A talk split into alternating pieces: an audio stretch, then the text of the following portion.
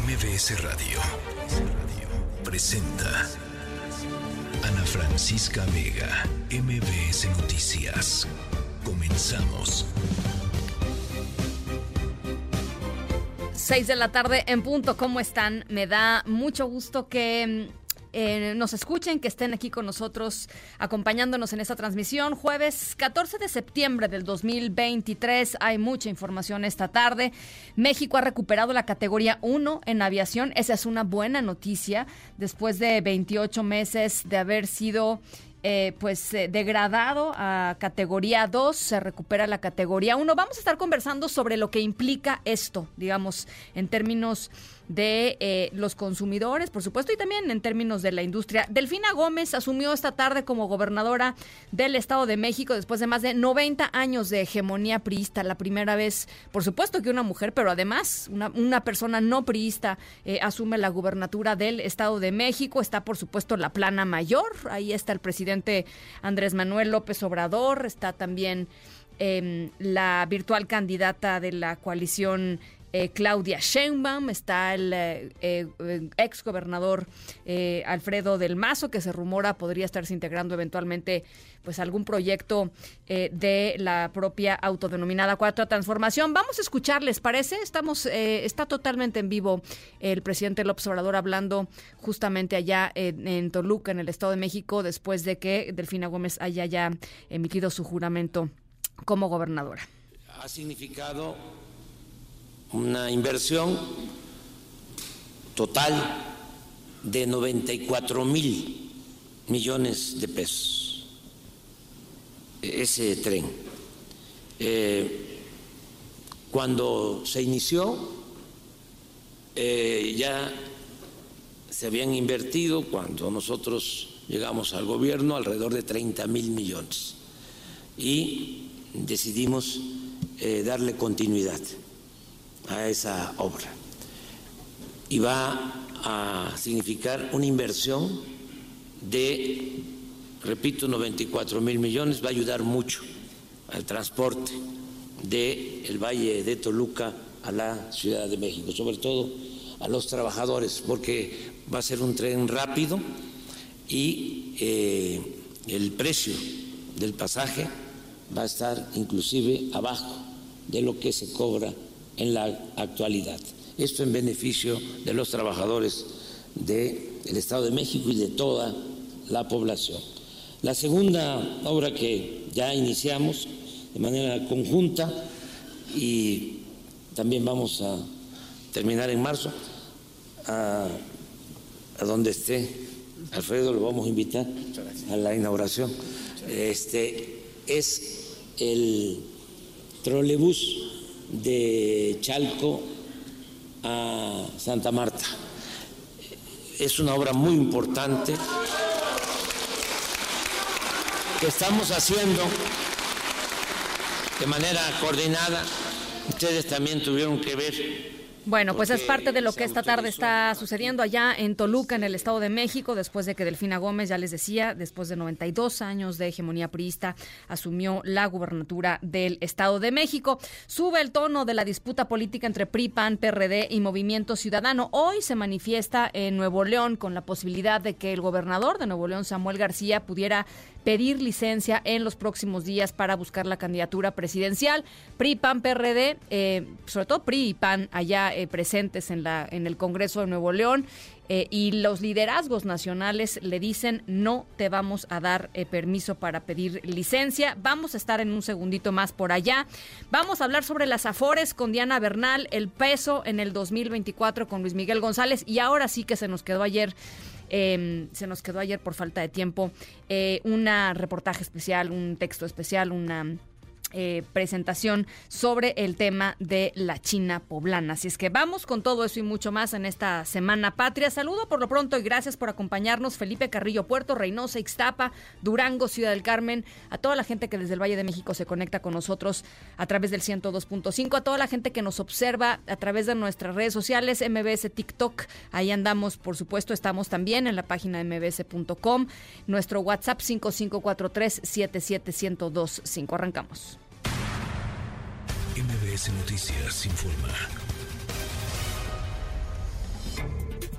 Bueno, pues ya les decía, PRI, PAN decidieron hacerse la cansada. Samuel García, el gobernador de Nuevo León, sus dirigencias nacionales acordaron que los diputados locales allá en el Congreso de Nuevo León no van a votar para darle licencia a Samuel García si es que la solicita para buscar la candidatura presidencial por Movimiento Ciudadano.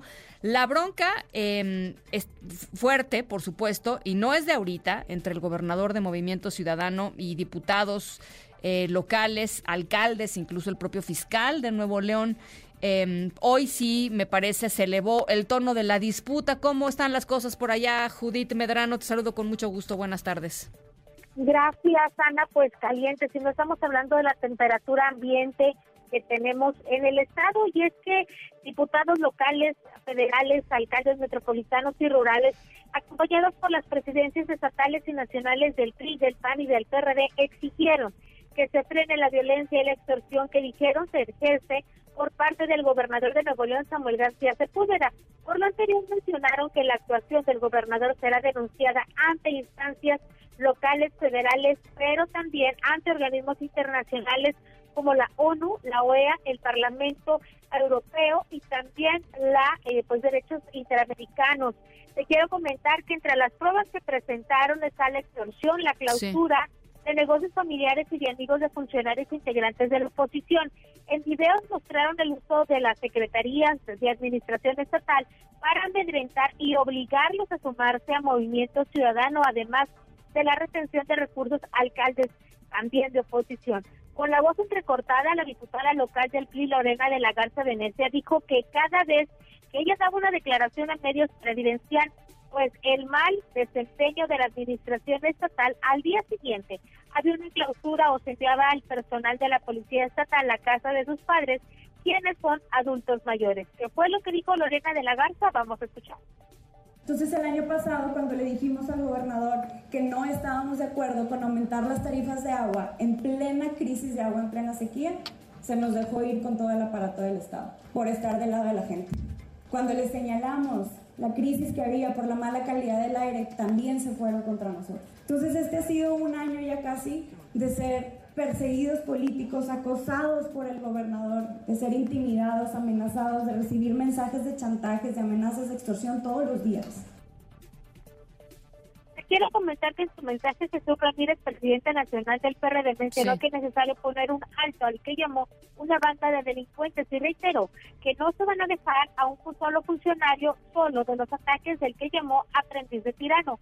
Por su parte, Marco Cortés, presidente nacional del PAN, pidió que García Sepúlveda se ponga a trabajar por Nuevo León ante los problemas de movilidad, seguridad y el agua. Vamos a escuchar. En sus palabras, hago la aclaración, en sus palabras, de Samuel que deje de estar chingando a los alcaldes y a los diputados. Ya estuvo, Samuel. En sus palabras, Samuelito, ya ponte a jalar, tienes un desmadre hecho el Estado de Nuevo León. No ha atendido a los problemas. Hay una crisis, aquí bien lo dijo Lorena, bien lo dijo nuestro alcalde Daniel, hay una crisis de movilidad, hay una crisis de agua,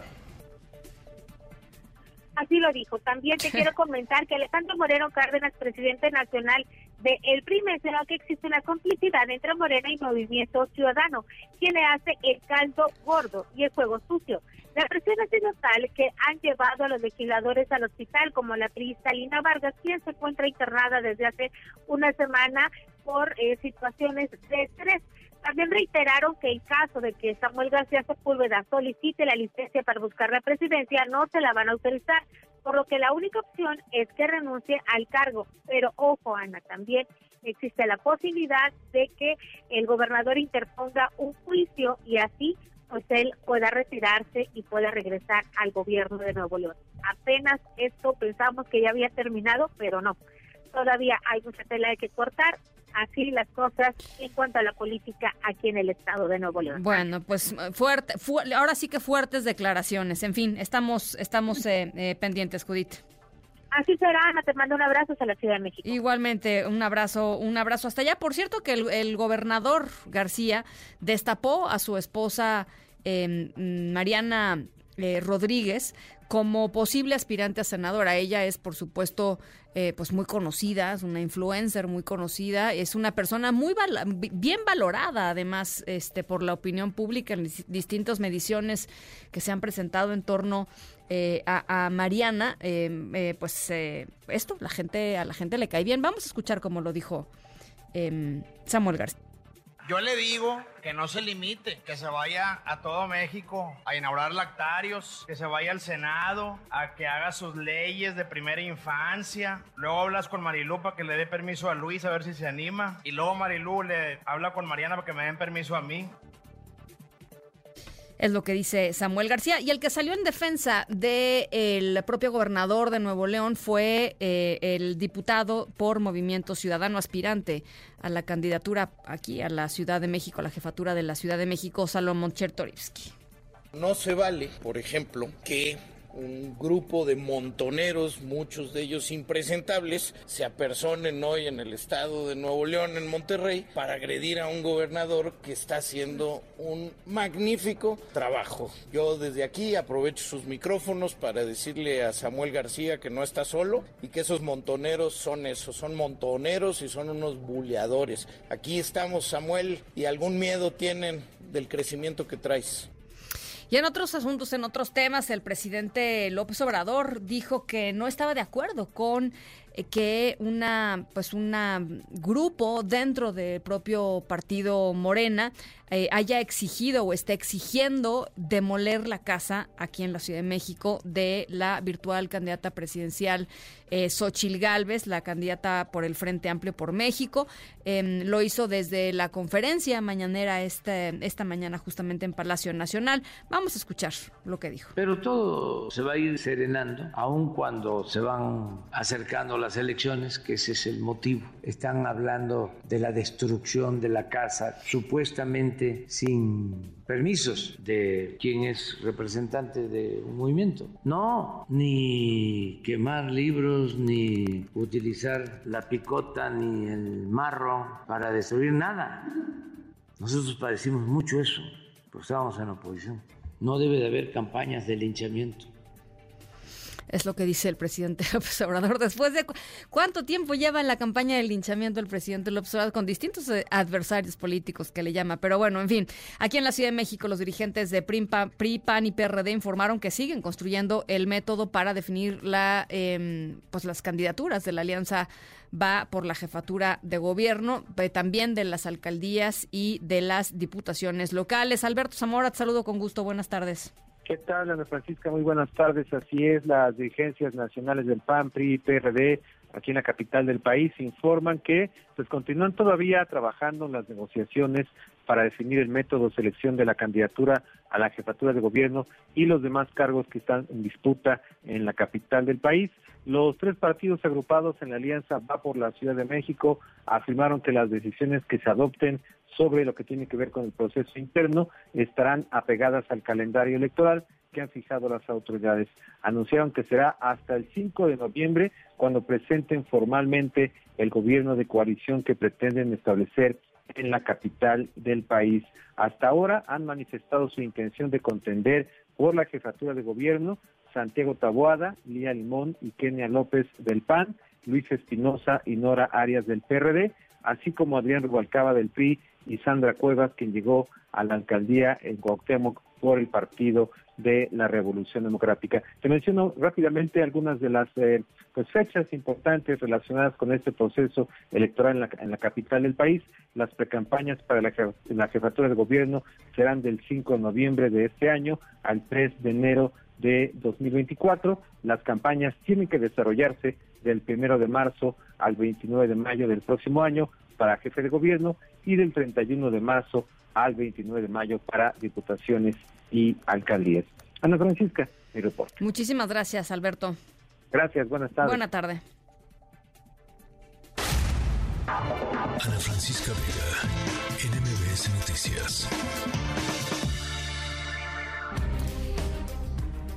Y bueno, lo platicamos, lo hemos platicado en estos días. La elección del año que entra va a ser la más grande de la historia, no solamente por el número de cargos en disputa, los votantes, las casillas que se prevén, las boletas que se tendrán que, imprimir, los presupuestos que están también ahí, pero más allá del tamaño, eh, y creo que estarán de acuerdo conmigo, más allá del tamaño hay cosas eh, pues mucho más importantes, mucho más fundamentales que están en juego para este 2024. Por ejemplo, la fortaleza y el respeto a las reglas y a las instituciones electorales, una de las cosas que están eh, en juego.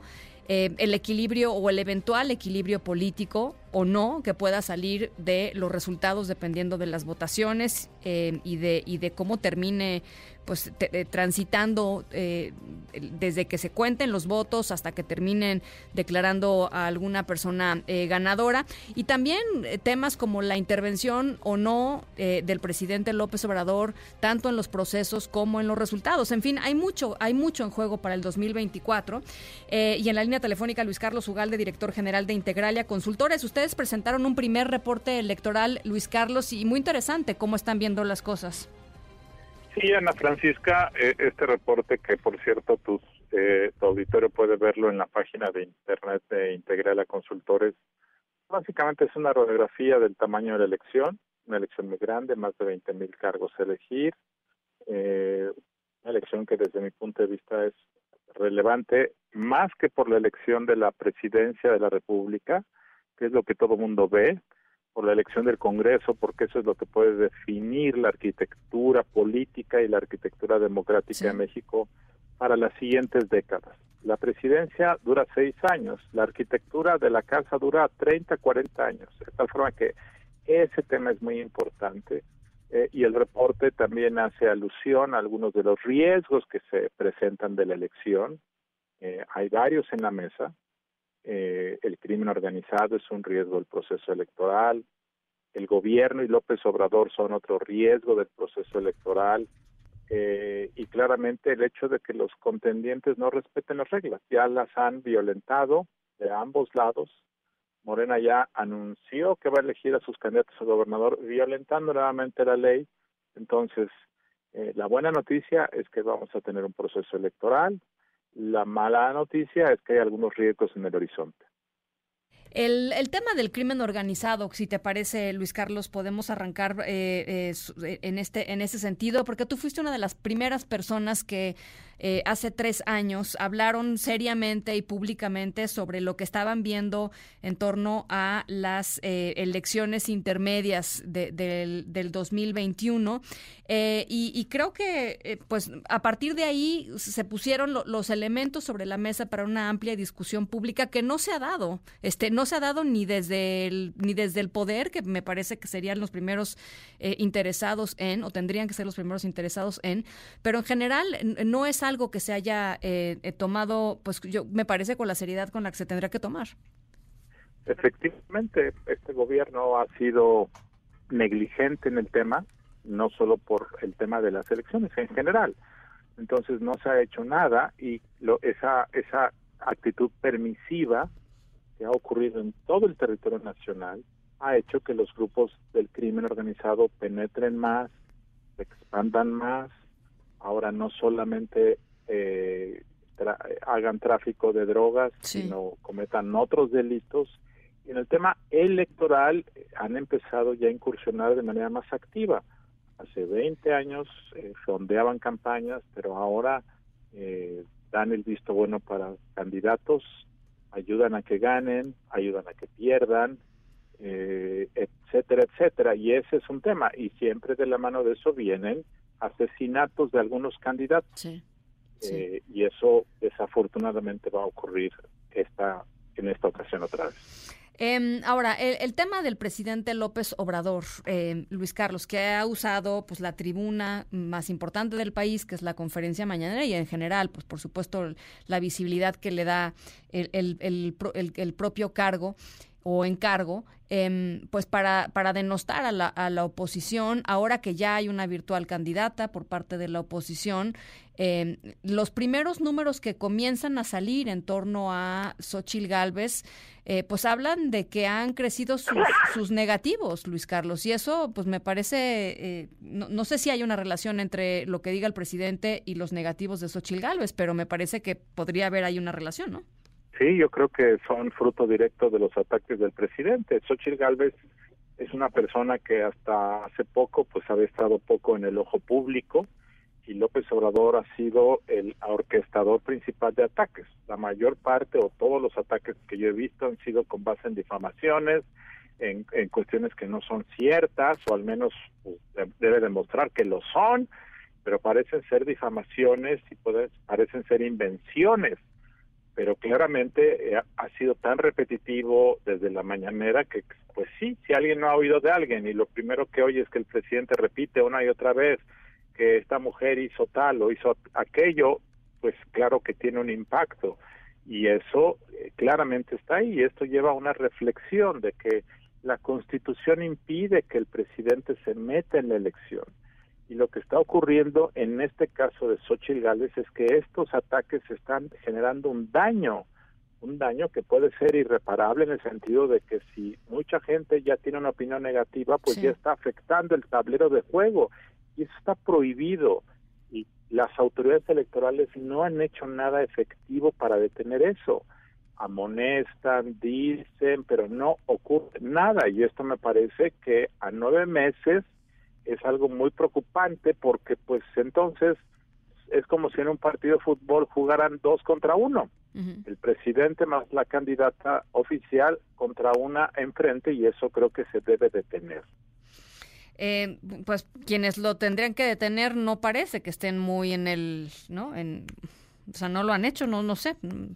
Así es, lo han hecho tímidamente. También es cierto que las leyes no te dan instrumentos efectivos pero no se ve una actitud firme, elocuente, clara, didáctica, pedagógica, para que entendamos qué está pasando. Eh, solamente eh, establecen acuerdos, eh, emiten sentencias, pero el público no le entiende qué está pasando, si se puede, si no se puede, hasta cuándo se va a poder, cuál es el punto límite de esto. y esto, pues yo creo que la oposición debe resolverlo ya porque está causando un daño que va a ser irreparable si pasa más tiempo. Bueno, a ver, tú, ustedes ven, están viendo y plantean en este primer reporte los distintos escenarios. Un escenario en donde estén dos candidatas, Claudia Sheinbaum y Xochil Gálvez, en donde haya tres, ¿no? Eh, eh, aumentando, digamos, una candidatura eh, del lado de Movimiento Ciudadano o incluso más de tres candidaturas en donde habría personas de eh, candidatos independientes eh, a la presidencia de la República. Cada uno de los escenarios con pues con distintos con distintas posibilidades, digamos, de, de, salida, ¿no? Sí, por supuesto. Este, yo creo que los escenarios básicamente que hay ahora, pues es el escenario base que nosotros vemos en Integralia con base en la información de las encuestas. Y en lo que uno ve, pues es que eh, Morena tiene más probabilidades de retener la presidencia de la República, pero seguramente con una votación más balanceada, con una elección cerrada. Ya no veo un triunfo como el de López Obrador de 2018 y eso significará eh, un Congreso más balanceado y creo que eso es una buena noticia. El otro escenario sería 2018, cuando López Obrador arrasó. Yo no veo ese escenario en este momento eh, y el otro escenario sería que ganara la oposición.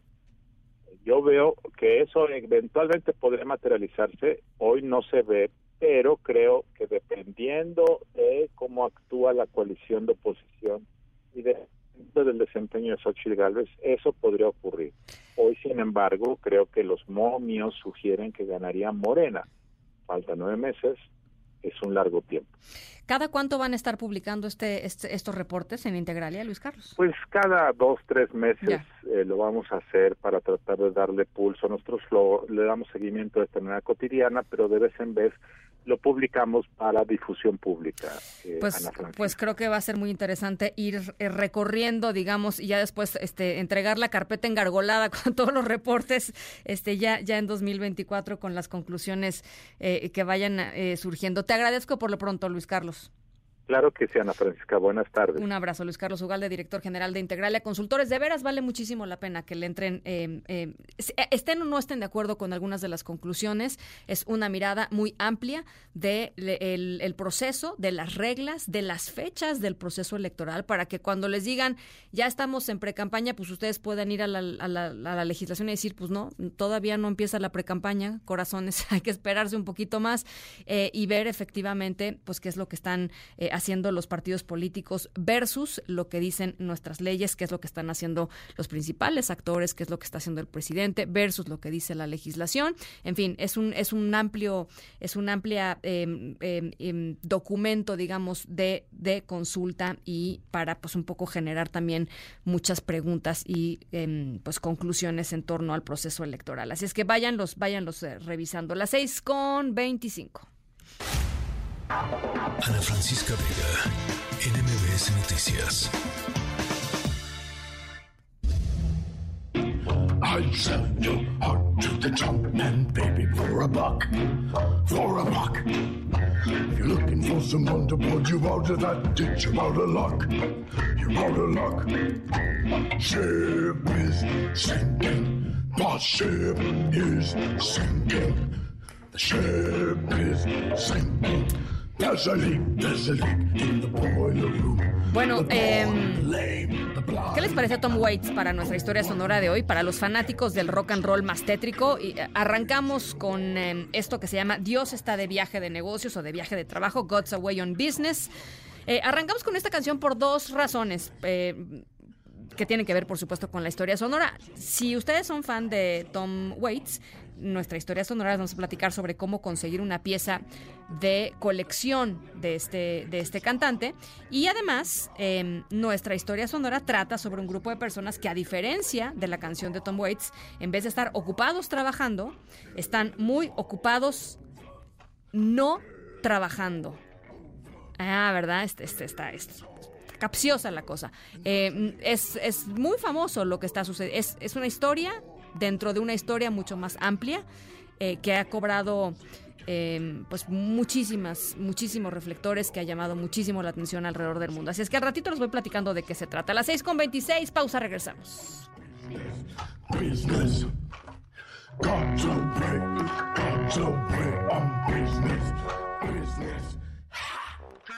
En un momento regresamos. Continúas escuchando a Ana Francisca Vega por MBS Noticias.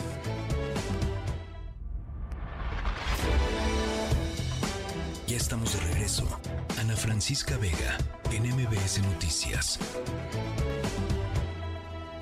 MBS Noticias informa.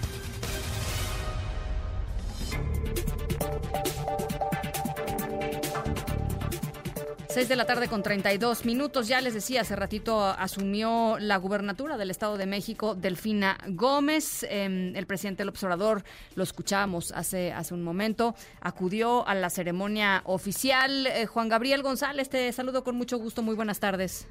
¿Qué tal, Ana Francisca Auditorio? Muy buenas tardes. Te saludo desde las afueras del Teatro Morelos de la ciudad de Toluca, donde ya está por iniciar el mensaje que dirigirá eh, por primera vez ya en categoría de gobernadora constitucional Delfina Gómez Álvarez, por supuesto, acompañada literalmente de la mano del presidente de la República, Andrés Manuel López Obrador. Esto después de que rindiera protesta hace menos de una hora y después los discursos ante la legislatura local del Estado de México. Decirte que pues eh, hemos visto pasar a gobernadores de la 4T, a senadores, a diputados y todo el mundo nos preguntamos porque algunos dicen ya la vimos, otros no, a Claudia Sheinbaum. Ella estaba en el protocolo y es que todo se descompuso a partir de la comida que Delfina ofreció a todos sus invitados especiales y en la cual se esperaba al presidente López Obrador en un conocido hotel de Paseo Toyocan a escasos 15 minutos de aquí del centro de la ciudad de Toluca, pero no llegó López Obrador porque había una protesta precisamente en esta vialidad importante. Solamente llegaron algunos gobernadores y no se le vio ahí, al menos en esta comida, a Claudia Sheinbaum. De ahí se vino una caravana, un convoy de varias vans donde todos los invitados llegaron directamente a la legislatura. Inició la sesión solemne, Delfina Gómez llegó de inmediato, asumió, eh, levantó la mano diciendo sí protesto, también y, eh, inició con un mensaje, y esto es parte de lo que dijo, pero también le dio literalmente su llegue al PRI y al gobernador Alfredo del Mazo de esta forma. Escuchemos. El pueblo ha hablado fuerte y claro y se ha manifestado a favor de un cambio profundo, humanitario y democrático, que pone fin a un régimen de unos cuantos para dar inicio a un gobierno del pueblo, por el pueblo y para el pueblo. Mi gobierno seguirá el humanismo mexicano, que sintetiza los principios políticos, económicos y sociales que impulsa la cuarta transformación. Decir Ana Francisca que hace unos segundos concluyó el mensaje en tribuna, en la máxima tribuna de la, del Estado de México, de la soberanía, de la Cámara de Diputados, de la entidad eh, del presidente de la República, Andrés Manuel López Obrador, y la nota fue simple y sencillamente que reconoció y le puso el traje de demócrata tanto al gobernador priista saliente Alfredo del Mazo Maza como al expresidente de la República Enrique Peña Nieto porque dijo ellos no se metieron en las elecciones para permitir la democracia y la alternancia. Así lo expresó, lo expresó López Obrador. Reconociendo a Alfredo del Mazo porque actuó con mucho respeto a la voluntad de los mexiquenses. Soy presidente porque lo decidió el pueblo de México de manera libre pero también tengo que reconocer que el presidente Peña, a diferencia de los otros dos presidentes, no se metió, es decir, no aceptó hacer trampas y respetó la voluntad del pueblo de México. Eso no lo voy a olvidar. Pues son las palabras de Andrés Manuel López Obrador en la tribuna de la legislatura del Estado. Y seguimos aquí, perdón por si me traigo un poco, Ana Francisca, porque estamos entre empujones en este río de gente, la mayoría, por supuesto, eh, simpatizantes de la Cuarta Transformación. Vamos rumbo al Teatro Morelos, donde está por empezar este mensaje ya en calidad de gobernadora constitucional, aunque asume el cargo hasta el primer minuto del sábado 16 de septiembre, es decir, en dos días. Y mañana vuelve el presidente de la República aquí a Toluca, donde inaugurará la primera etapa del tren suburbano México-Toluca llamado el Insurgente. Y bueno, esta es parte de toda una agenda que tiene ya el presidente. Decirte y adelantarte, Ana Francisca, si me lo permites, MBS tuvo acceso a la agenda del presidente en los próximos cuatro meses del Estado de México. Tres giras por mes que hará el presidente de la República aquí en el Estado de México para llevar de la mano en el inicio de su gestión a Delfina Gómez Álvarez. Para que quede muy claro quién, quién manda. Bueno, pues ahí está. Juan Gabriel, te, te saludo y muchísimas gracias por esta, por esta crónica.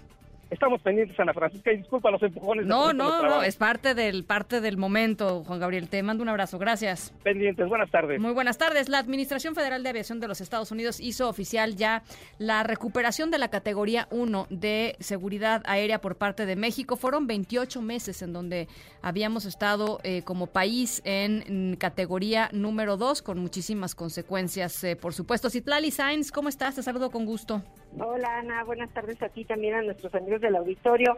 Pues sí, la SIC y la PAC, la Secretaría de Infraestructura, Comunicaciones y Transportes y la Agencia Federal de Aviación Civil informa que México ha recuperado ya la categoría 1 en seguridad operacional aérea tras más de dos años, como señalabas, que fue degradada la Administración Federal de Aviación de los Estados Unidos, por sus siglas en inglés, dio a conocer que la autoridad pudo cumplir con los requerimientos de seguridad de la categoría 1 y en un comunicado el titular de la SIC, Jorge Nuño Lara, afirmó que la recuperación de esta categoría traerá múltiples beneficios tanto para México como para Estados Unidos y bueno, adelantó que se van a abrir más de 50 nuevas rutas entre ambas naciones, lo que puede representar más de un millón de pasajeros anuales. Esta medida fomentará la competencia y mejorará la calidad de los servicios para los pasajeros.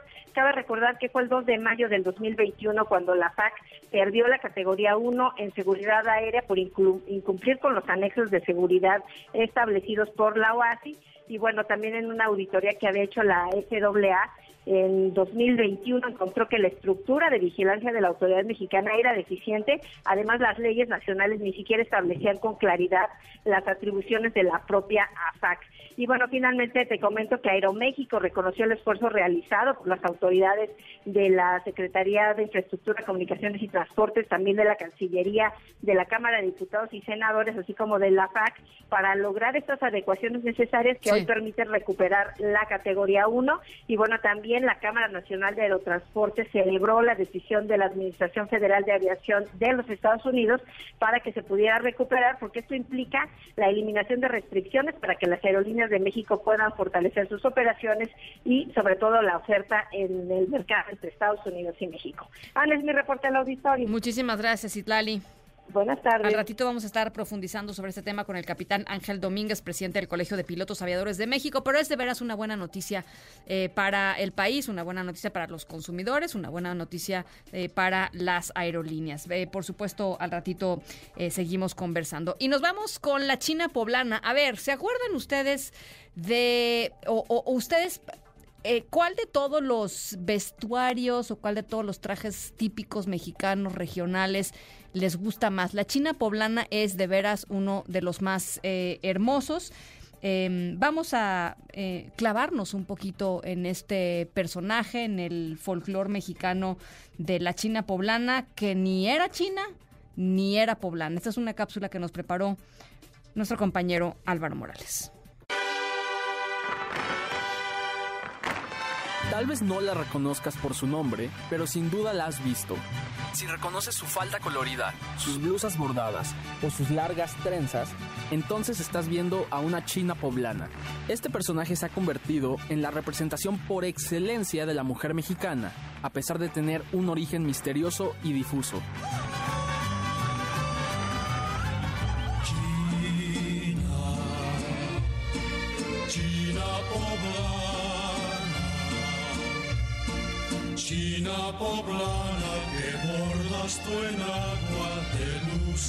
Todas las versiones señalan que la famosa China, que nunca fue China, llegó desde Asia y luego Europa a México tras haber sido raptada. En este mes patrio, aprendamos un poco más de la leyenda de la China poblana. El origen de la China tiene múltiples versiones populares. Algunas historias la señalan como una princesa raptada mientras que Catarina de San Juana, una mujer que llegó como esclava a México, ha sido señalada erróneamente como la inspiración del personaje. Los documentos históricos señalan que en realidad la China poblana fue una mujer que sí llegó en calidad de esclava a México a trabajar en una hacienda de españoles. Eventualmente, obtuvo su libertad e incluso se casó, pero los detalles de su identidad siguen siendo pocos. Su vestuario es una muestra de la mezcla de culturas que convivían durante el México colonial combinando aspectos de la vestimenta mexicana, europea y filipina. Me alegra verte así, mujer bonita bailando, vestida de china poblana, con tus ojos coqueteando Actualmente, la China poblana se ha convertido en una de las imágenes más reconocibles de México a nivel mundial. De la mano del mariachi, la China poblana se puede encontrar constantemente como guiño a México. Fue Porfirio Díaz quien decidió que estos dos atuendos representarían a los hombres y mujeres de México ante el mundo. Desde sus guaraches y las largas faldas hasta las blusas bordadas con colores y adornos, la China se encuentra en todas partes, incluyendo en la pista de carreras. Julieta es una mujer que lleva años corriendo vestida como China poblana para recaudar fondos para combatir el síndrome de West. Siempre significa un orgullo, ¿no? El personaje de la China poblana eh, es una mujer que yo admiro y representa también a muchas mujeres, ¿no? Que al día a día pues tratamos de salir adelante. Y si es con con alguna causa o algún motivo personal, ¿no? Que es lo que nos mueve día a día para poder eh, salir adelante. Eh, y si se une el deporte con alguna situación, algún reto personal, pues es eh, bienvenido.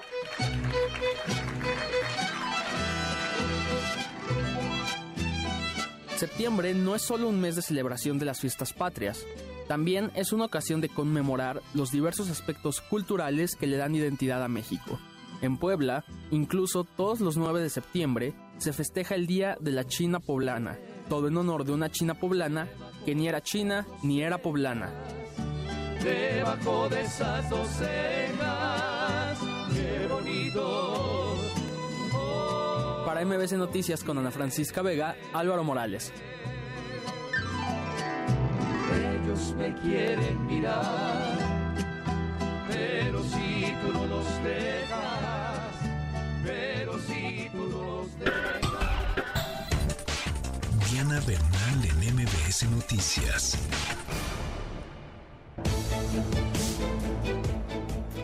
Diana Bernal, hoy toca platicar sobre las afores. Así es, mi querida Ana Francisca, buenas tardes. Continuando con este tema que ha sido de mucho interés para tu auditorio, hoy vamos a hablar sobre el sistema de cuentas individuales a través del cual podemos generarnos una pensión para el retiro.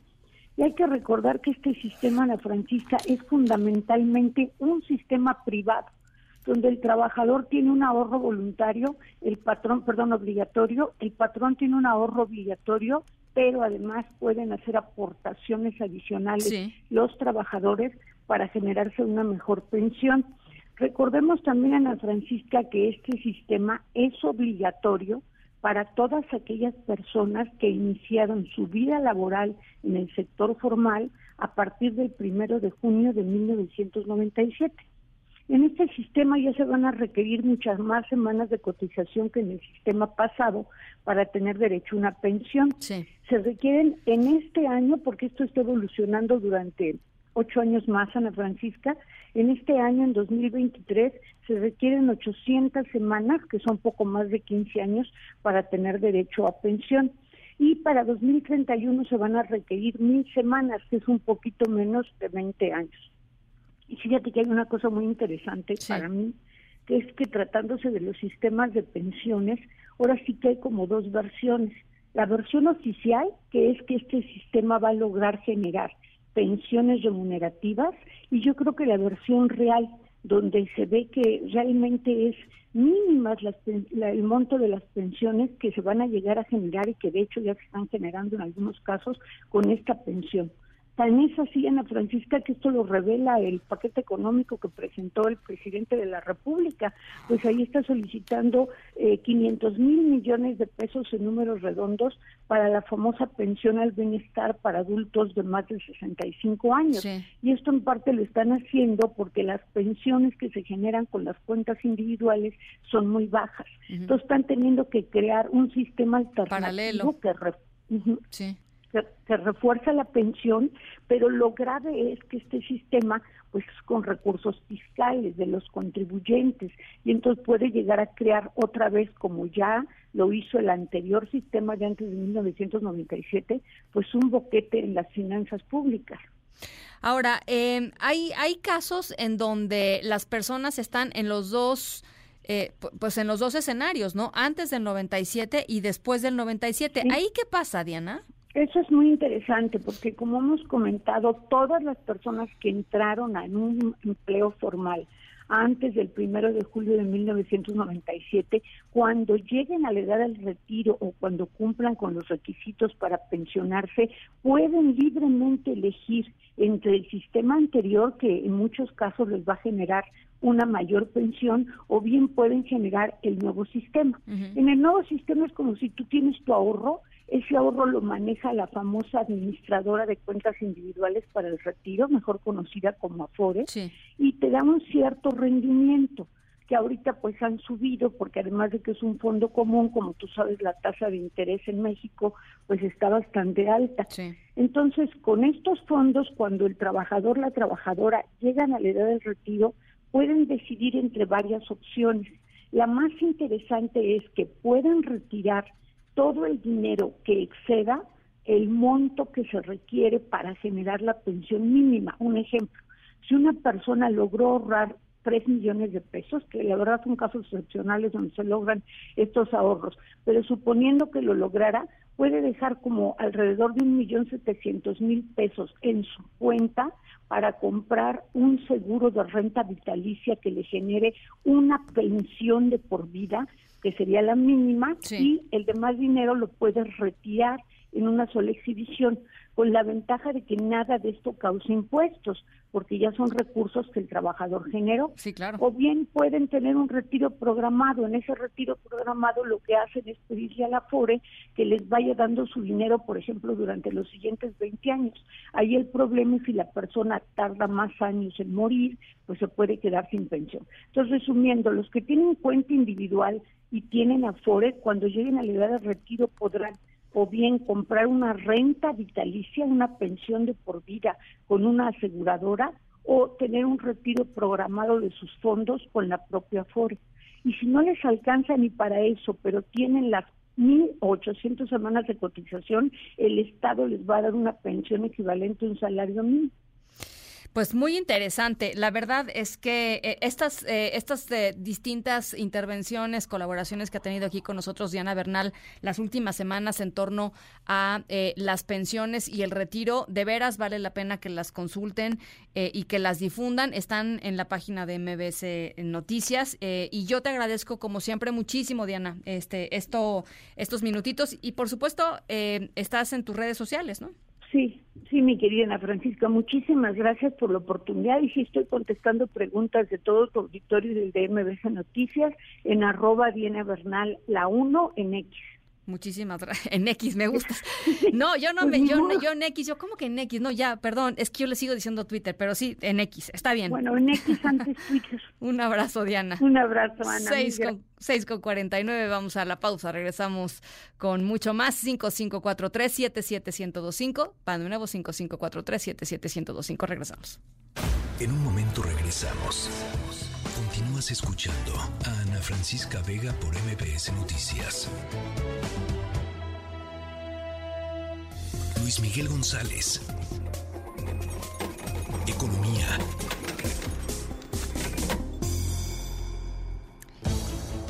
Luis Miguel González, buenas tardes.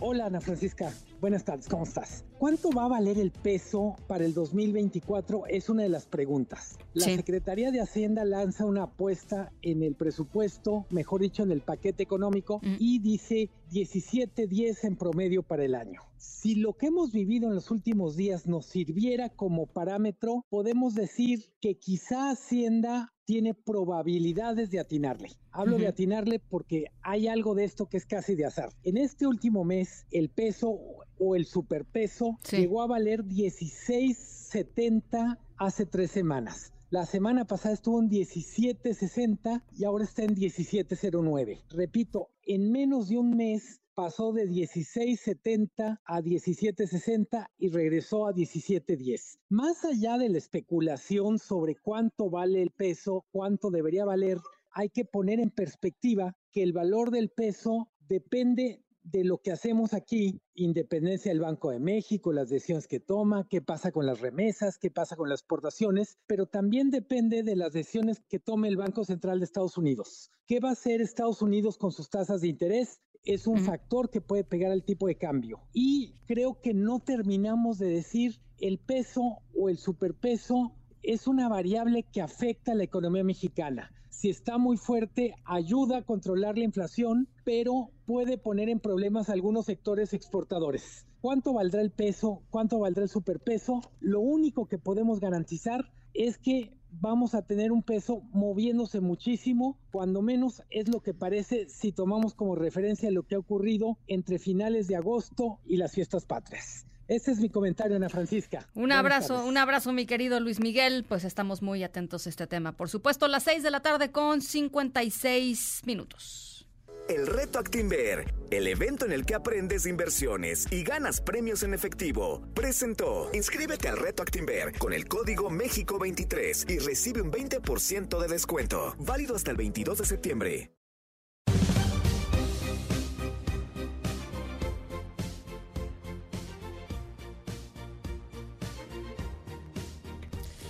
Bueno, pues gracias, eh, gracias Luis Miguel. Las 6:57, aquí hay algunas, algunas llamadas. Em, Víctor dice, em, puedo mm, recuperar el SAR 92 de mi cuenta. Vamos a mandarle tu, eh, tu pregunta a Diana Bernal. Em, dice, cumplo con los requisitos, lo único que no tengo es la edad, cuento con 55 años, en fin.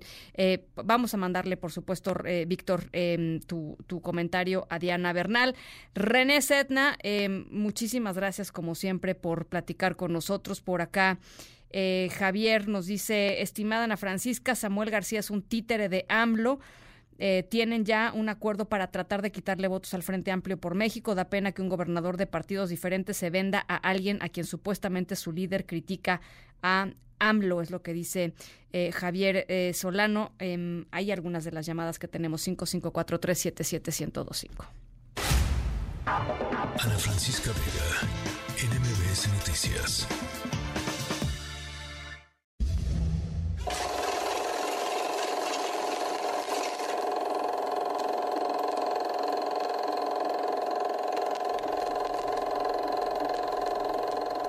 Bueno, ayer les platicábamos de cómo poco a poco las impresoras van a ir desapareciendo, ¿no? Cada vez se van haciendo todas las cosas mucho más digitales y mucho más virtuales. Bueno, pues hoy les eh, traemos otro de estos sonidos que dentro de pocos años será una cosa de la historia, un proyector de películas, de esos de los viejitos, como de la película, eh, como de las películas, ¿no? De, hace muchísimo tiempo. Eh, nuestra historia sonora de hoy tiene que ver con películas con la gente que hace películas, la gente que está metida en el mundo del, cine, con el medio del espectáculo, actores, actrices, maquillistas, iluminadores, guionistas, en fin, eh, todos los que hacen posible esas cosas maravillosas que terminan después en nuestras pantallas y que nosotros consumimos con tantísimo gusto. Si ustedes son fanáticos del cine, fanáticos de las series, eh, o incluso de las series de televisión, eh, tienen que escuchar nuestra historia sonora porque les vamos a platicar de oportunidades, netas se los digo, eh, verdaderamente únicas para que ustedes puedan em, pues tener un cachito quizá de algunos de sus ídolos de la pantalla. O de incluso em, podría ser incluso conocer alguno de sus ídolos de la pantalla. Al ratito les cuento un poco más. Las 6 de la tarde con 59 minutos. Vamos a otras cosas. 5543 77125.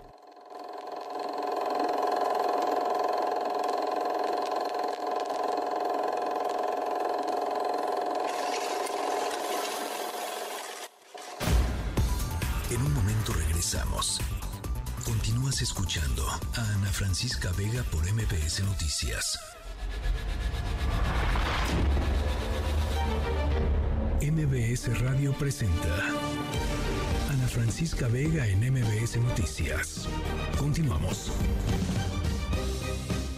7 de la tarde con 7 minutos. Gracias por seguir con nosotros aquí en MBS Noticias. Hoy jueves 14 de septiembre.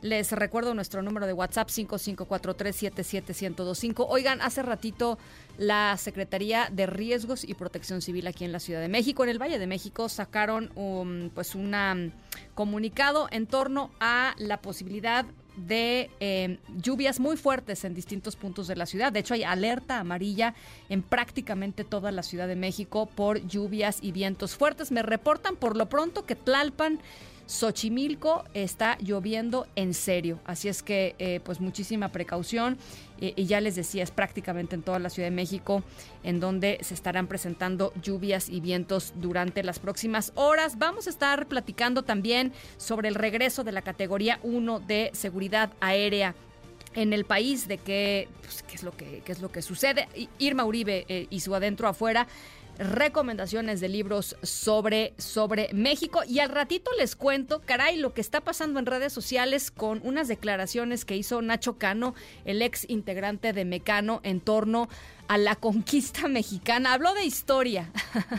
Habló de historia porque él tiene una, pues un show muy importante que se llama Malinche, un show muy exitoso allá en Madrid, que viene a México. Eh, y bueno, pues habló sobre sus percepciones de lo que tendría que ser eh, eh, la, historia o de cómo se ha contado la historia de la conquista española en México y por supuesto, bueno, pues muchísima polémica en torno a lo que dijo Nacho Cano, así es que al ratito les voy contando de qué se trata, por lo pronto otras cosas. Las tres esta tarde.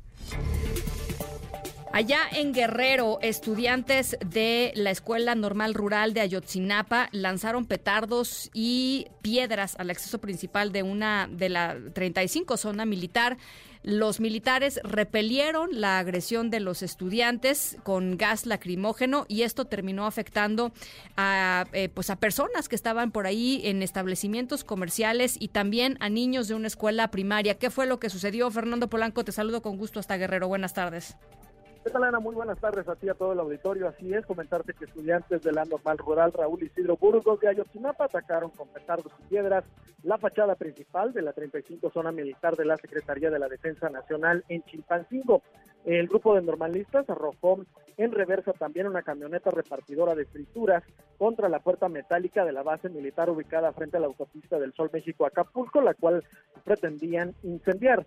En respuesta, efectivos del ejército lanzaron gas lacrimógeno para disuadir a los manifestantes, quienes se retiraron hacia sus instalaciones ubicadas en la cabecera municipal de Pitla. Sobre las bardas eh, de la zona militar realizaron pintas con diversas consignas y eh, comentarte el ataque contra las instalaciones eh, ocurrió después de un mitin en el cual exigieron la presentación con vida de los 43 estudiantes desaparecidos en septiembre del 2014 allá en Iguala. Comentarte que esta, esta situación y gas lacrimógeno afectó a comensales que se encontraban en un mercado muy cercano de esta zona de la colonia del PRI. Incluso también eh, reporteros resultaron algunos con crisis producto de este gas lacrimógeno que se dispersó por toda esta zona donde se registró este eh, ataque. Eh, comentarte que estas acciones se realizan como parte del 26 de septiembre que se cumplirán nueve años del ataque armado contra los estudiantes de Ayotzinapa en Iguala, donde tres eh, normalistas fueron asesinados, así como otras tres personas. Hasta aquí mi reporte. Muy buenas tardes. Muchísimas gracias, Fernando. Muy buenas tardes. Juan Carlos Alarcón, tú tienes, eh, tú tienes información.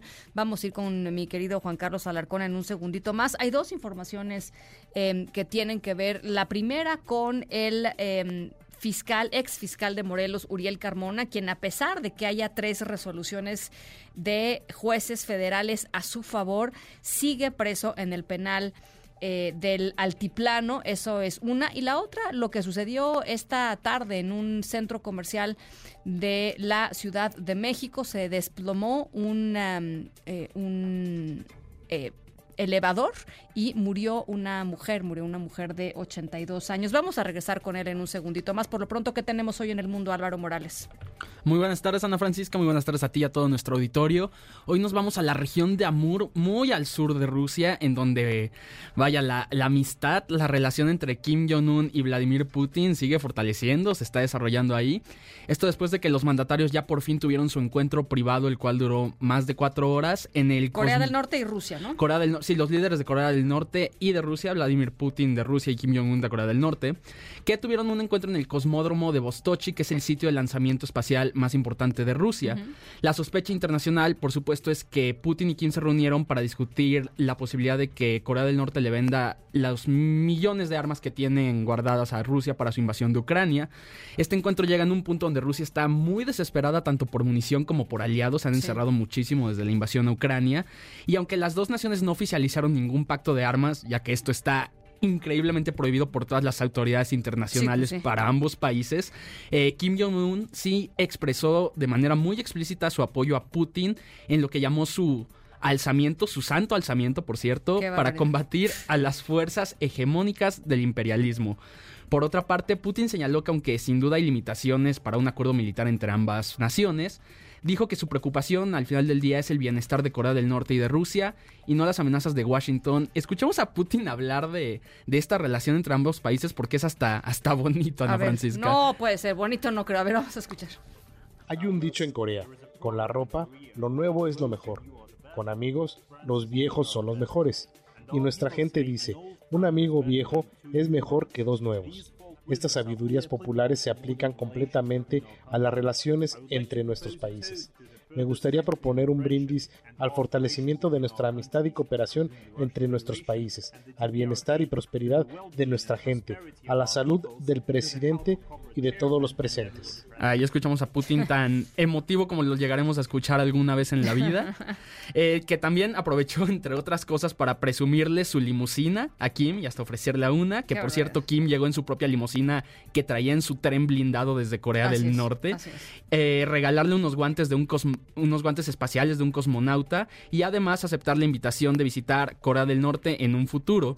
El líder ruso también se comprometió a auxiliar a Norcorea con su programa de satélites, que es lo que se supone que recibiría Corea del Norte a cambio de estas armas. Eh, Kim pasará un par de días más en Rusia visitando distintos puntos estratégicos antes de volver en su tren armado a Corea del Norte. Pues Ana. a ver si Putin no, lo, no le regala un paseo en ca- a caballo este con el torso desnudo, ¿no? Ah, esas imágenes de Eso propaganda. eso le gusta mucho. A ver si no lo, si no lo dan el paseo juntos, más bien. Por eso, ¿no? Que, que se Ah, vayan a, que se vayan a pasear, que se vayan a pasear. En fin, bueno, pues ya nos estarás contando. Por cierto, eh, se anunció hoy eh, que eh, Volodymyr Zelensky, el presidente ucraniano, estaría visitando Estados Unidos. Estados Unidos la próxima semana, así es, Ana Francisca. Así es que, por supuesto, se, se reacomodan, digamos, eh, a, a esta, ¿no? A este reacomodo de Corea del Norte y Rusia, pues hay reacomodos también por el lado de Ucrania y sus aliados de Occidente. Las 7 de la tarde con 15 minutos. Gracias, Álvaro. Gracias, Ana. Eh, ahora sí te tenemos en la línea, mi querido Juan Carlos Alarcón. ¿Cómo están las cosas? Muy buenas tardes. ¿Qué tal, Ana? ¿Cómo te va? Gracias. Muy buenas tardes. Gabriel Regino García, uno de los principales juristas que conforman el equipo de defensa del fiscal de Morelos, aseguró que Uriel Carmona sigue preso en el penal federal del Altiplano a pesar de una nueva suspensión de libertad que le otorgó el Poder Judicial de la Federación.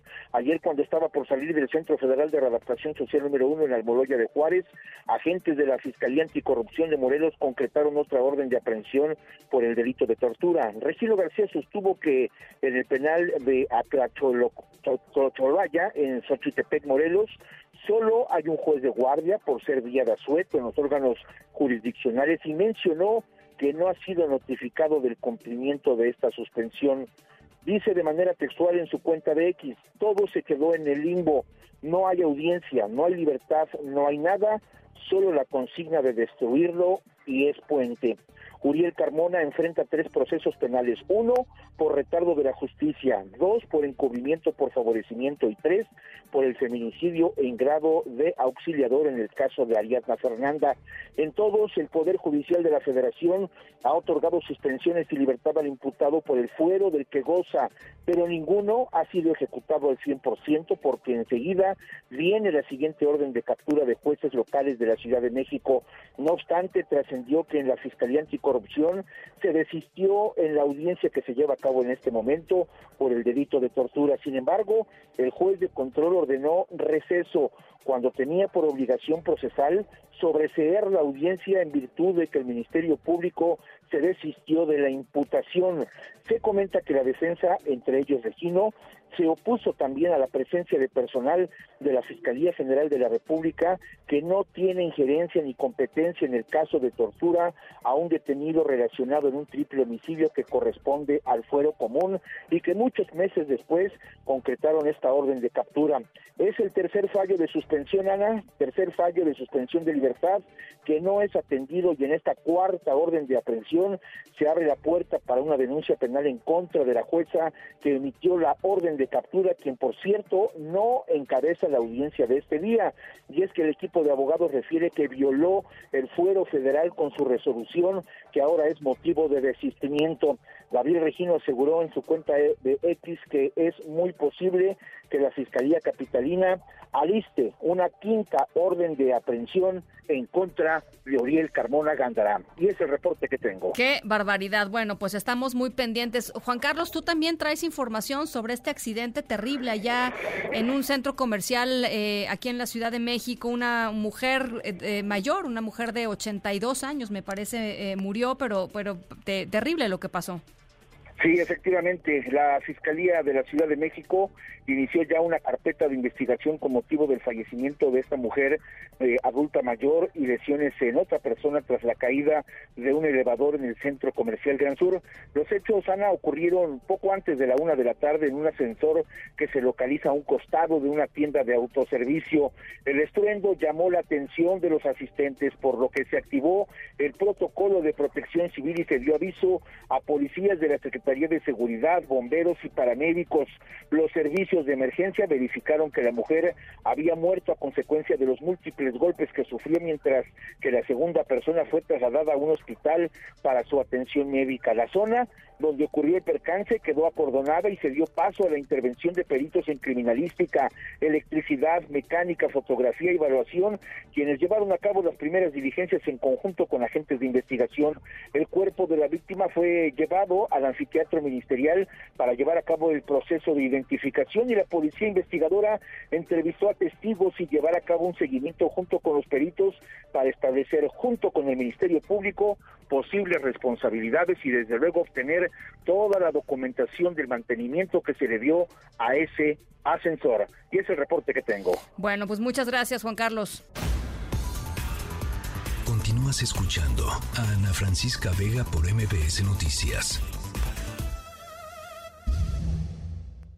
Es un orgullo de nosotros eh, de haber apoyado ese esfuerzo, ¿no? Desde el día que llegué, pues se me presentó como un tema y lo hemos estado trabajando. Y los equipos eh, técnicos del eh, FAA y del gobierno de Mexicano han trabajado muy a la mano. Entonces, todo lo que se había levantado como problema que había llegado del bajo del, de la categoría 1 a la categoría 2, se ha, se ha resuelto, ¿no? Entonces, eh, ahora con el informe formal esta mañana del FAA al gobierno mexicano, pues ya sabemos que México está en la categoría 1. Y eso es eh, muy bueno, eh, muy buenas noticias para Estados Unidos y para México. Ustedes lo saben aquí, yo lo sé de la parte de los Estados Unidos y también ahora de México, que tener el transporte aéreo es muy fundamental para las cadenas de suministro que están tan integradas.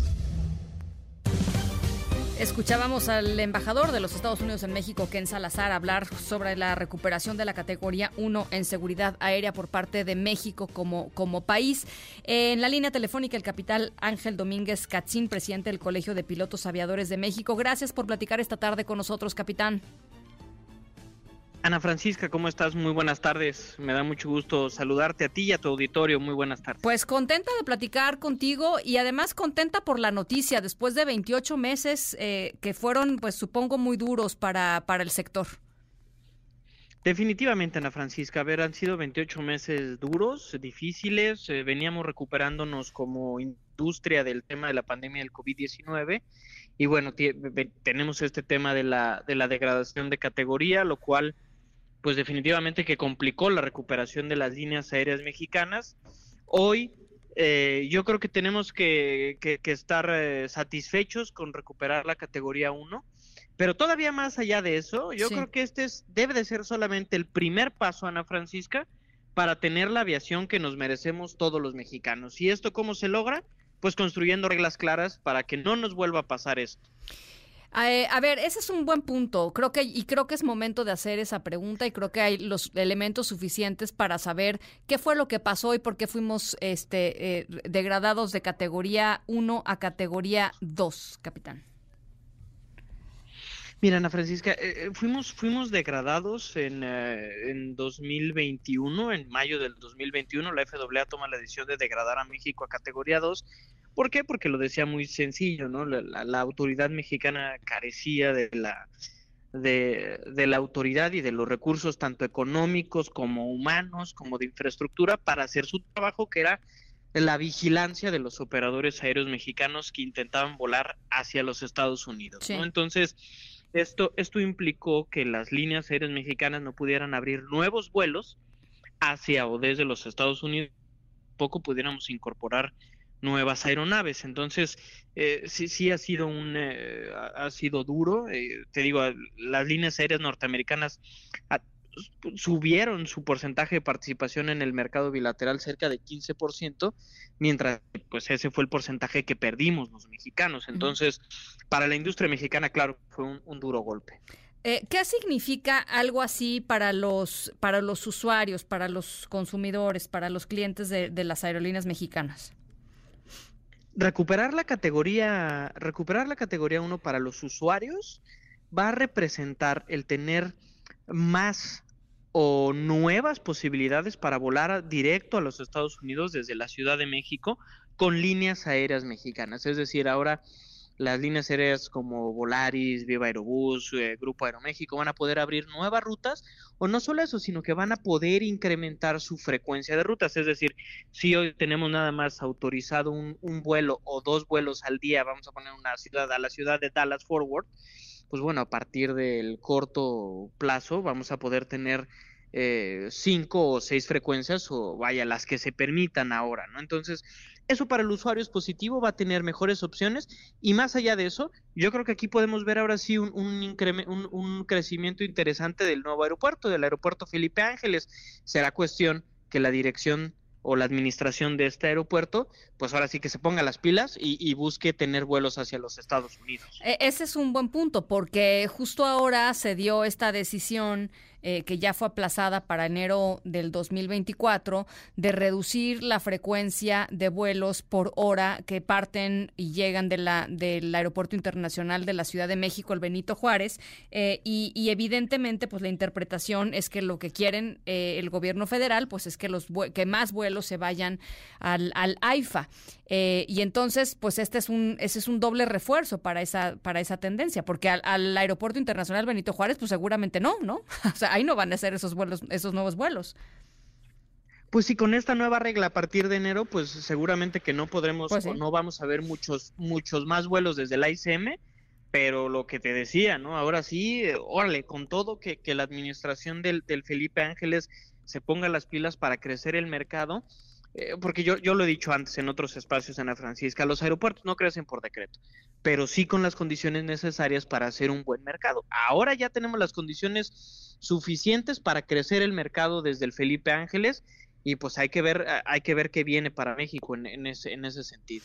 Oye, finalmente te quería preguntar, capitán, decías hay que garantizar que nunca vuelva a pasar eh, o que cueste mucho trabajo, digamos, que vuelva a pasar una degradación en la categoría de la seguridad aérea e, en, el país. Eh, se tomaron muchas decisiones, se, le metió presupuesto que se le había quitado, eso hay que decirlo. Eh, ¿Y qué tiene que pasar en las, en las próximas semanas, digamos, o en los próximos meses para, para pues esto, para garantizar que no vuelva a pasar? Mira, Ana Francisca, esa, es una súper pregunta y, la verdad es que lo importante es, a ver, Ahora tenemos que construir eh, lo que nosotros hemos venido también diciendo, una política pública en materia de aviación. ¿Y qué es una política pública? A pronto. ¿no? Una política pública es, es qué quiere el gobierno mexicano de su aviación. Necesitamos, ya tenemos la ley, ¿no? Que seguramente todavía habrá que hacerle algunos, algunas adecuaciones a los reglamentos de la, al, reglamento de la ley de aviación civil, pero sobre todo necesitamos reglas claras, Ana Francisca, reglas claras en materia de competencia, competitividad. Necesitamos más inversión. Yo revisaba apenas hace poco el, proyecto de presupuesto para 2024 y la verdad es que tampoco es que ha habido, no, hay un incremento interesante en, en, el presupuesto para la, para la Autoridad Aeronáutica Mexicana. Entonces, creo que todavía necesitamos impulsar, darle las herramientas, darle los recursos financieros a la agencia tener reglas bien claras para que no podamos, para, como tú muy bien decías, para que cueste mucho trabajo regresar a una categoría 2 y más allá de eso, tener la categoría 1 implica, Ana Francisca, tener a la aviación mexicana en donde se merecen los mexicanos y, sobre todo el público usuario que hace uso de este medio de transporte. Bueno, pues eh, hoy de veras hay que, hay que felicitar a la gente que se puso a trabajar para ello, hay que eh, reconocer que se logró devolver el rumbo a pesar de que se tardaron 28 meses. Habían dicho que se iban a tardar un par de meses, eso también hay que decirlo. No fueron un par de meses, fueron 28 meses, pero finalmente está ahí la, la categoría 1, se puso el presupuesto en donde tenía que estar eh, puesto, ahí no hubo ya austeridad republicana y eh, es, es una buena noticia. Capitán, muchísimas gracias como siempre por platicar con nosotros. Muchas gracias, Ana Francisca. Y como tú muy bien lo dices, y si me lo permites, agradecerle a los profesionistas, es decir, los ingenieros, los abogados, los médicos en la aviación civil, que pusieron su, su, granote de arena para recuperar la categoría 1. Para ellos, mi reconocimiento. Un abrazo. Gracias, capitán. Gracias, Ana Francisca. Hasta luego. El presidente del Colegio de Pilotos Aviadores de México, las 7 de la tarde con 36 minutos. Ana Francisca Vega NMBS Noticias.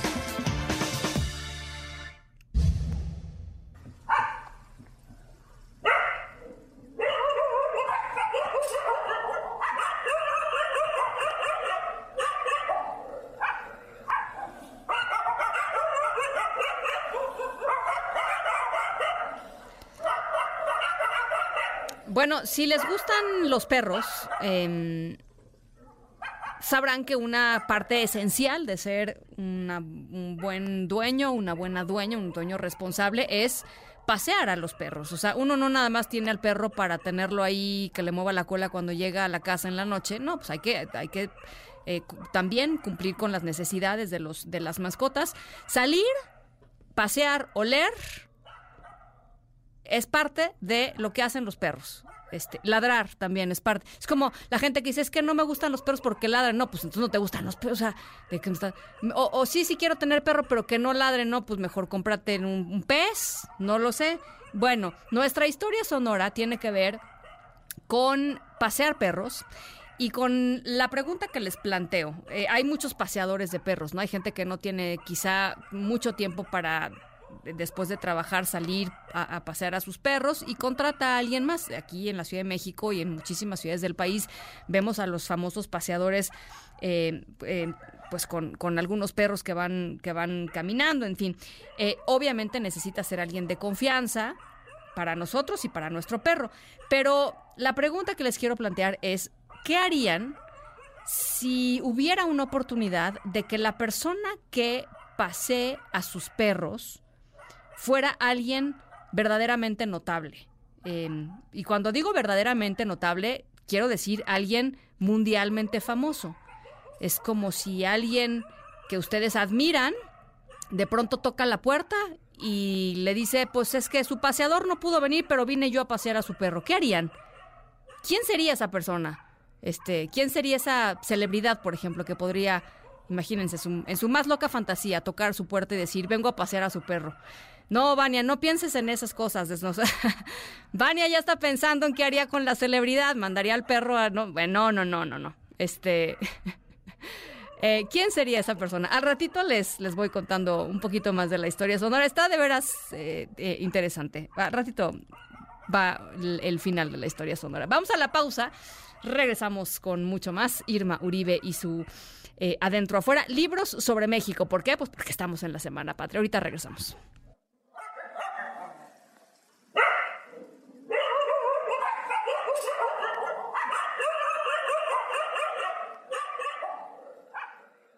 En un momento regresamos. Continúas escuchando a Ana Francisca Vega por MPS Noticias.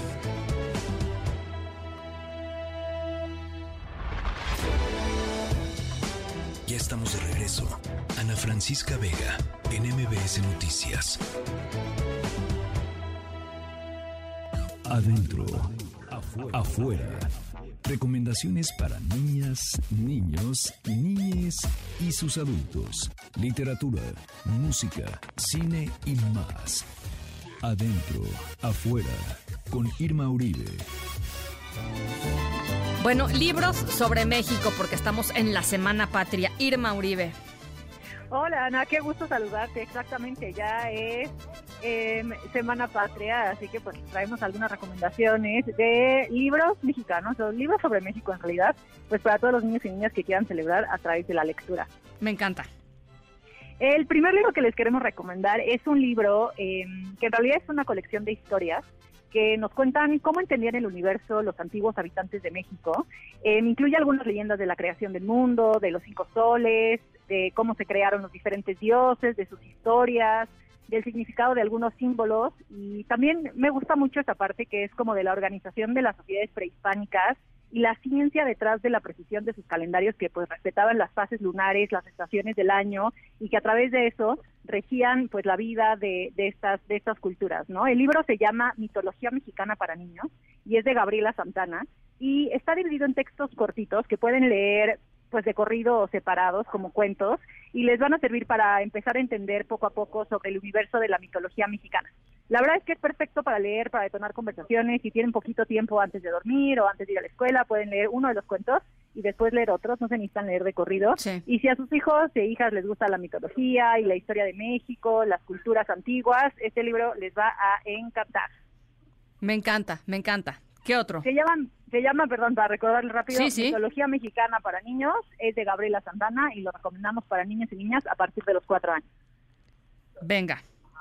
El segundo es un libro de Gabriela Olmos, que, que es una autora que pues ya reconocida en el mundo de la literatura infantil, pero es muy particular porque es un libro que está ilustrado con fotografías de tablas de estambre del chamán José Benítez. Las tablas de estambre son estas tablas en donde eh, las personas huicholas no quiero decir tejen, pero ilustran con hilos, Sí. em, pues a sus dioses, su vida diaria, etcétera. Y el libro se llama El sueño de los dioses. Y la verdad es que es una obra de arte huichol que me gusta muchísimo por varias razones. Primero porque pues nos cuenta historias y creencias del mundo huichol que están escritas de una manera muy bonita, que viene de la narración oral y es casi poético. Y por otro lado, porque bien les decía que pues está ilustrado con estas fotografías em, de hilos muy coloridos que lo que hacen es ilustrar las historias de una manera pues muy natural, que celebra mucho la cosmovisión huichola y que nos, que nos deja mensajes filosóficos muy, muy bonitos que les van a encantar a sus hijos. Es un libro lleno de preguntas, eh, más que respuestas. Y pues la verdad es que conocer las historias de nuestras comunidades es también conocer un poco más sobre nosotros mismos, Sí. es adentrarnos en un mundo muy mágico, en este caso de la cultura huichol, en donde las flores descubren la primavera, en donde las cosas buscan sus nombres en el lenguaje antes de, realmente existir. Son historias a modo de recuerdos, les decía, como basadas en la narración oral. Es muy, muy lindo. Se lo recomiendo mucho y tiene un estilo muy diferente a lo que estamos acostumbrados a través de las ilustraciones con estas fotografías del arte huichol. Se llama El sueño de los dioses. Los textos son de Gabriela Olmos y está editado por Artes de México. Me encanta y me encanta justamente lo que lo que dices, o sea, apreciar estas estas distintas culturas que componen el, la diversidad de, de, de lo que hoy es México a través también pues de los colores y de los y del y de la digamos de, de, de- de las figuras que cada una de estas eh, culturas ha ido desarrollando eh, a través del, del tiempo es padrísimo, me encanta. Es lo máximo y la verdad es que toda- todo el arte huichol vale mucho la pena Sí, conocerlo. Divino. hijos y hijas todavía no, no se han adentrado, les va a encantar. Es un libro muy lindo y las ilustraciones son fotografías, así que también es un acercamiento, vamos a decir, más realista de, de esta cultura. Me encanta. Y el último libro es un libro que me fascina porque pues la música es un identificador cultural muy importante. A mí en lo particular cuando me preguntan sobre música mexicana no me viene a la cabeza el mariachi ni la banda y más bien pienso como en estas jaranas y en los sones que, que normalmente la- las acompañan y entonces pues esta recomendación va por ahí. El libro se llama Fiestas del Agua, Sones y Leyendas de Tixla y es un libro que editó El Naranjo, eh, está escrito por Caterina Camastra, Héctor Vega y Julio Torres Lara y es un libro que nos cuenta la historia de los sones de Guerrero y de una de sus comunidades, que es Tixla, que está en el título. Sí, claro. Las ilustraciones están preciosas porque están inspiradas justo en el grabado que realizan en, que realizan en esta comunidad, que normalmente es a tres tintas y entonces tiene un diseño muy particular.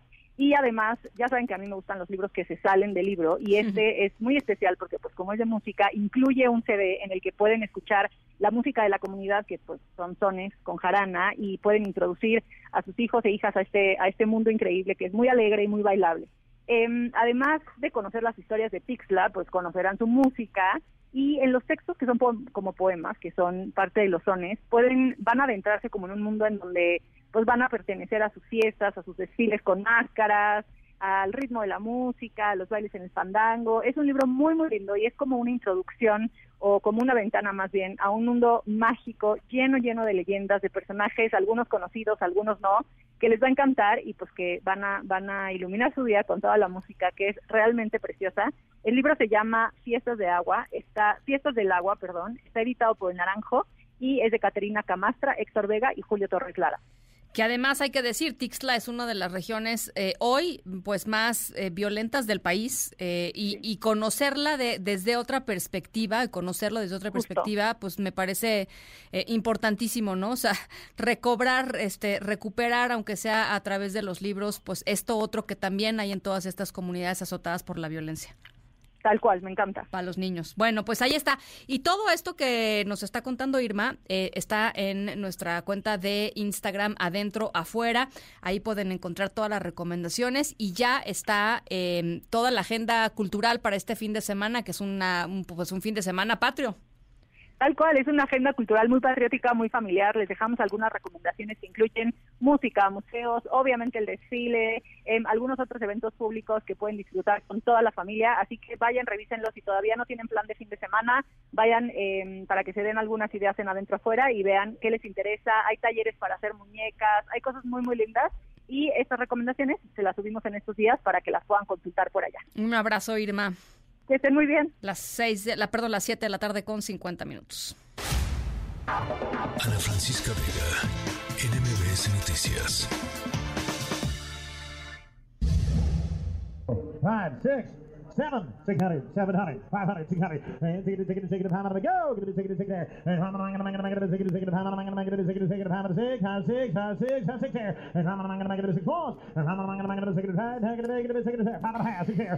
Bueno, para nuestra historia sonora más vale que traigan los bolsillos llenos porque vamos al mundo de las subastas y esta es una subasta bastante cariñosa. Eh, como seguramente recuerdan, aquí se los hemos platicado, hay una, una huelga eh, en Hollywood, una huelga de guionistas y de actores de Hollywood, va por el tercer mes, de hecho cumplió hoy el tercer mes.